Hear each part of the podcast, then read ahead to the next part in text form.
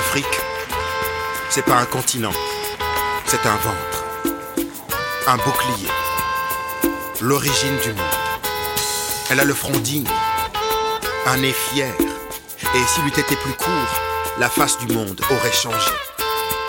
Elle a des stigmates sur les joues et sur les tempes. On lui offre la noix de cola pour embrasser ses lèvres. Mon Afrique, personne ne la connaît mieux que moi. Je l'ai fréquentée sur les bancs de l'école. Les autres disaient d'elle qu'elle était un garçon manqué. Moi, j'avais à l'idée qu'elle était, qu'elle est et qu'elle restera la Vénus qui ouvre le chemin pour les membres de son clan. Les autres disaient, c'est une fille. Elle était bien plus qu'un homme. Elle était une femme en devenir. Et elle s'appelait Dianke, mon Afrique. Alors, laissez-moi vous parler d'elle. Dianke. On raconte toujours mieux une histoire quand on aime. Celle de Dianke commence un jour comme un autre, quelque part dans mon pays.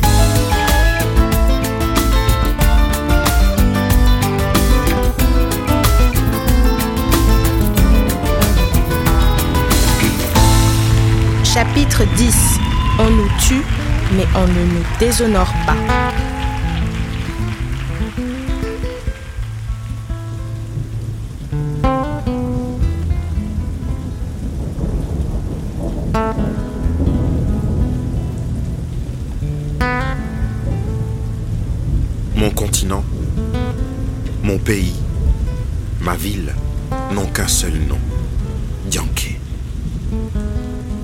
Était parti et mon univers ne tournait plus rond. Alors, j'ai coupé le son. Elle aussi en avait fait autant. Son téléphone était sur répondeur du matin au soir. Je n'avais jamais eu à braver les épreuves auxquelles Dianke avait dû faire face. On l'avait traitée de sorcière, elle restait debout. On lui avait jeté des œufs en pleine rue en la traitant de dépravée. Elle avait avancé encore. On avait remis en question la dignité de sa mère. Elle avait encore tenu bon. Mais de voir sa mère pleurer brisa ses forces. Dianke préféra se réfugier chez son oncle Badou plutôt qu'entre mes bras.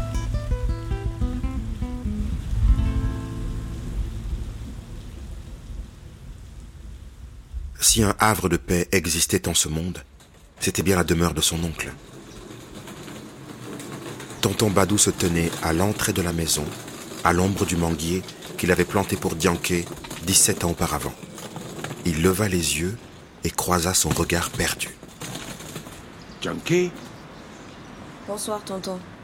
Mais qu'est-ce que tu fais là? J'ai pas envie de parler. En tout cas, pas tout de suite. Désolé, tonton. Ma belle Dianke savait ce qu'elle devait à son oncle. Oui, elle lui devait tellement. Mais pour la première fois, elle fila sans l'embrasser. Dianke ficha sa valise dans un coin, s'allongea sur son lit.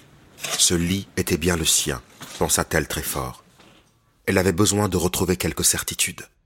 Sa chambre n'était pas bien grande, mais c'était la sienne. Il y avait un bureau, une commode, une armoire, une table de chevet, le lit et une lumière jaune qui pendait au plafond. Personne ne pouvait plus l'insulter en son territoire. Elle ferma les yeux et chercha le silence.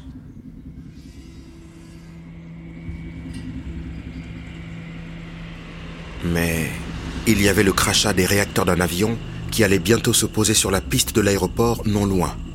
Il y avait aussi les voitures qui filaient sur la route qui bordaient le quartier. Le bêlement des moutons qui avaient par miracle survécu à l'Aïd. Et ce salaud de moustique assoiffé de sang qui zozotait on ne sait où dans la pièce. Dianke cala ses tympans entre ses deux oreillers et serra plus fort les paupières. Il fallait qu'elle trouve le sommeil. Peut-être que si elle se réveillait demain, tout ce qu'elle avait vécu ces derniers mois disparaîtrait comme un mauvais rêve. À force d'y croire, elle s'endormit. Elle n'entendit pas le premier appel à la prière, ni le chant des coqs, ni l'aube au loin se levant vers Saraba ou vers des jours meilleurs. C'était si bon de dormir. Seulement, un battement d'ailes de papillon la réveilla. C'était le bouton de sa porte que l'on tournait délicatement. Dianke, je vais partir au travail. Tonton Badou s'assit sur le bord du lit. Dianke, pas parce qu'on va plus vite que la musique que l'on joue faux. On ne fait pas de cadeaux aux femmes. Surtout quand elles font de l'ombre aux hommes. Tonton Badou avait suivi à la radio les péripéties de sa nièce, en vibrant, en serrant les dents et en se révoltant. Il s'en voulait d'avoir laissé Djanké seul dans la mêlée. Mais un enfant n'apprend jamais à marcher si l'on n'accepte pas qu'il tombe. Abby est venue me trouver hier soir. Elle m'a tout dit. Tout dit. Djanké émergea un peu plus de sa couverture. Non, c'était impossible. Il n'avait pas pu découvrir le poteau rose que Djanké et Abby avaient soigneusement décidé d'enterrer. Elle a perdu toutes ses économies pour un homme qui a disparu. Il était donc désormais au courant. Djanké se sentit plus bas que terre. Dans la vie, on fait des choix. Toi, tu as choisi de protéger Abby, même si tu devais me décevoir. Tu as pris une partie de ton épargne pour combler sa perte. Tu as fait tout ça pour ne pas que je sois en colère contre elle. C'était vrai. Mais Djanké avait surtout agi comme elle l'avait fait pour que sa cousine se rende compte qu'elle ne serait jamais abandonnée, qu'elle avait le droit de faire des erreurs, et qu'il y aurait toujours une béquille près d'elle sur laquelle s'appuyer. Pardon, tonton. C'est vrai. Je t'ai menti. Tu as menti. Je suis en colère contre elle. Mais je ne t'en veux pas à toi. Quand on prend des décisions, on ne peut pas plaire à tout le monde. C'était donc là où il voulait en venir. Machinalement, Djanké tira la couverture sous son nez. Il ne faut pas que tu aies honte. Tu dois être fier du chemin que tu as accompli. Il caressa doucement le crâne de Djanké. C'était la première fois qu'il le faisait. Et dans mon pays, ça ne se faisait pas. Si tu ne remontes pas en selle, tu ne rétabliras pas l'honneur de ta mère. Pas mal de gens t'ont suivi. Ils croient en toi comme j'ai foi en toi. Djanké, ta voiture est enfin réparée. Tu peux choisir de t'installer à son volant pour retourner au combat ou décider de la laisser parquer.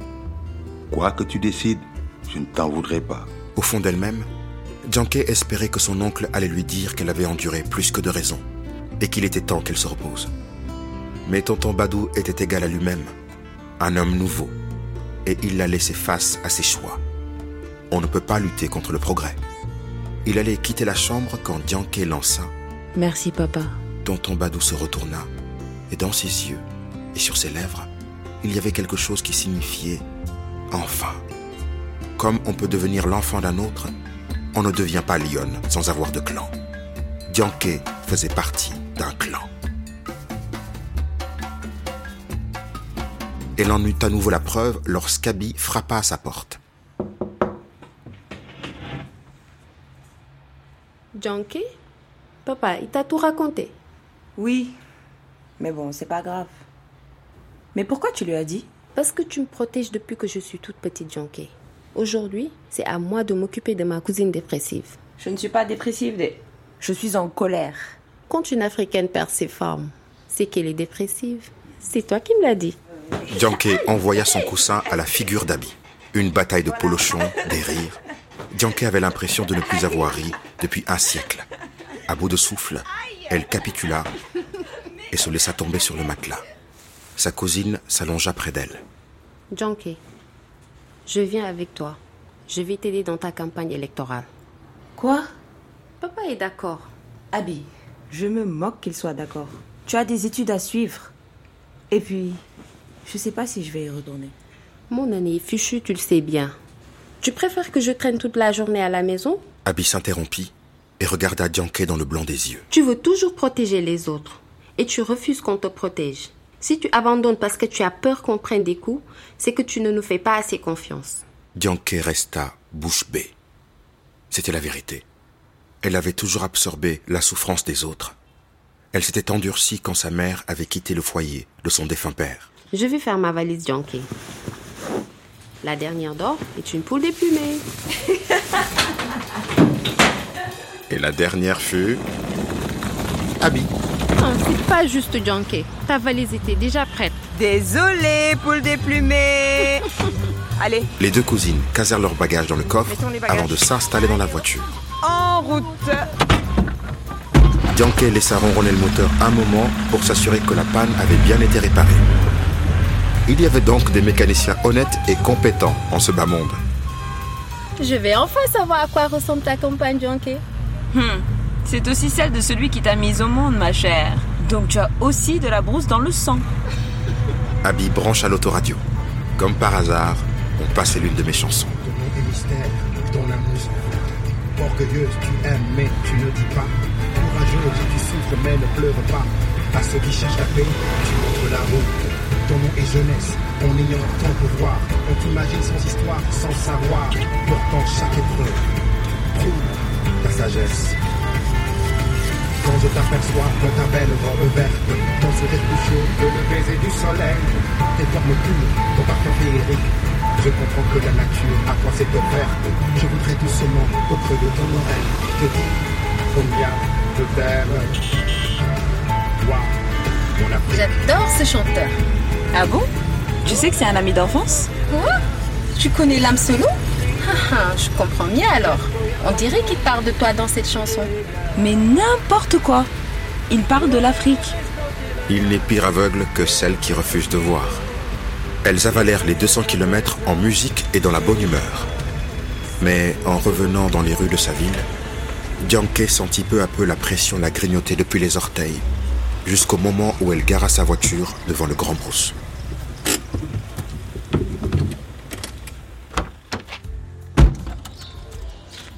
C'est ça le café dont tu as hérité?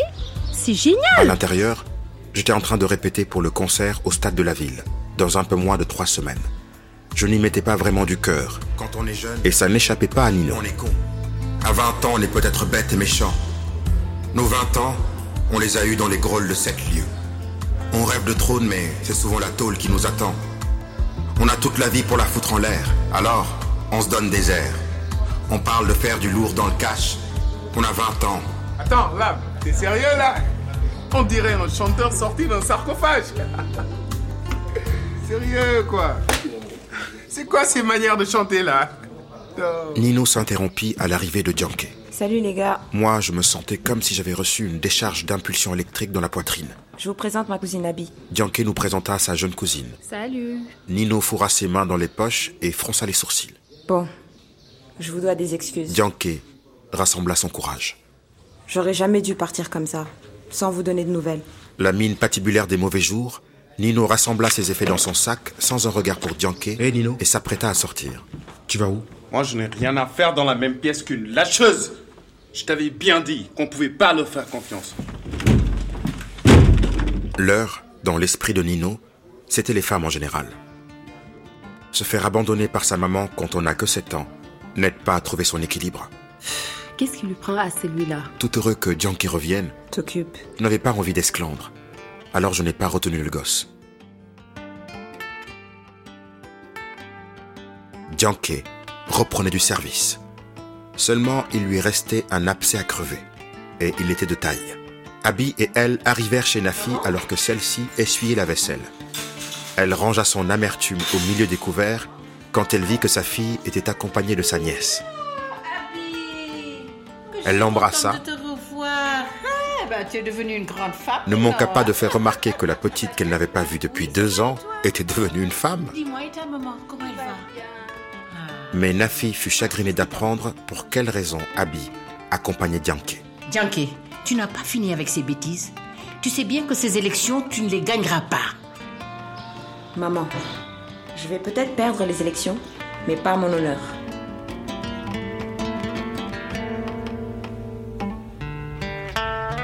Abby avait songé à une stratégie pour remettre sa cousine en selle. Il fallait rendre l'intégrité de Dianke aux yeux du public. Et pour ça, quoi de mieux qu'une émission radio à l'heure de grande écoute? On était à une semaine du scrutin du premier tour. C'était notre dernière chance. Vous êtes sur la radio nationale. Soit ça passait, le plaisir de recevoir à l'antenne soit- Madame Dianke Diallo. Bonsoir, madame. Bonsoir. Alors, il y a de cela quelques mois, vous diffusiez sur la toile une vidéo qui n'est pas passée inaperçue. Depuis, vous avez fait du chemin. Vous êtes en lice pour le siège de la mairie de votre ville natale. Merci tout d'abord, Monsieur Diarra, de me recevoir aujourd'hui. J'ai d'abord une pensée pour toutes celles et ceux qui ont livré des témoignages très touchants dans les commentaires de la vidéo. Mais je tiens à préciser que je ne me suis pas engagée à la suite de la popularité de ma publication. Si je l'ai fait, c'est pour porter les voix de ceux que l'on n'entend jamais et dont je partage le quotidien. Vous avez fait de la lutte contre la corruption, de la représentation des jeunes, des femmes et des ruraux dans les cercles de décision votre cheval de bataille. Vous passez pour une femme intègre et pourtant cette intégrité a été égratignée. En décidant de m'engager, je pensais que mes adversaires allaient m'attaquer sur mes idées et non en me calomniant. Je n'avais pas été préparée à ça. Vous affirmez à l'antenne que tout ce qu'on vous reproche est faux? J'affirme que je suis une femme de 26 ans et célibataire. Dans notre pays, ça peut sembler anormal. Je suis une femme qui a préféré abandonner son emploi plutôt que de fermer les yeux sur les travers de notre société. Dans notre pays, ça fait de moi une rebelle. Je suis une femme qui a grandi sans père, mais ça, je ne l'ai pas choisi. Je suis une femme qui a été élevée par un oncle qui n'a cessé de me dire que ma parole vaut autant que celle d'un homme. Et ça, ça devrait faire de moi une sorcière?